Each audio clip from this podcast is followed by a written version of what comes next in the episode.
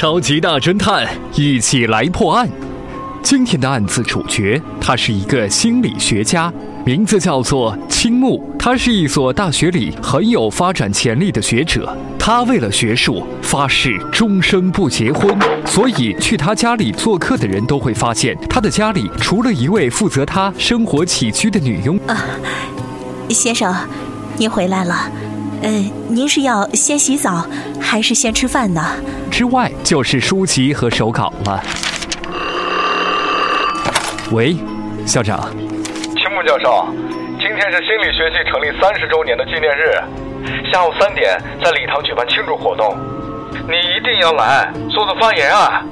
好的，我知道了，我会好好准备的。下面有请青木教授上台发言。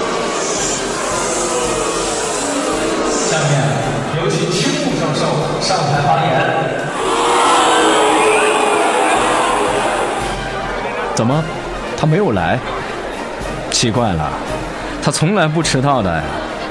哎呀，就是啊，青木教授怎么还没有来啊？那么守时的一个人，怎么今天没有到呢？太奇怪了。哎，我预感啊，他有不好的事情要发生啊。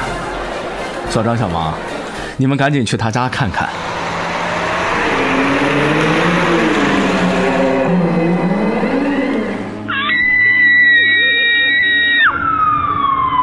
警察接到报案后，立刻赶到了现场。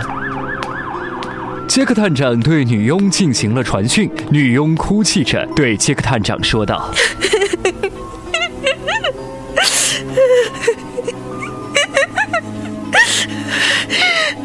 大约两小时前，青木先生叫我给他一杯加冰的威士忌，然后又叫我准备水给他洗澡。”他还说，洗澡后要睡一会儿，叫我在两个小时之后再叫醒他，因为他还要去参加系里的庆祝活动。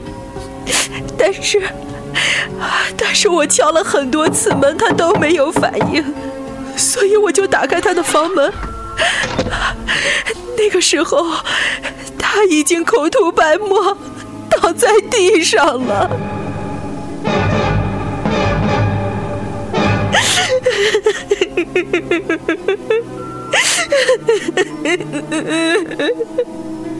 切克探长开始检查青木喝过的酒杯，发现青木所饮的酒杯内除了有冰块之外，还有安眠药。从表面上看，青木好像是自杀而死。杰克探长认为这是一宗谋杀案，凶手就是女佣。收音机前的各位聪明的听众朋友，你现在就是大侦探。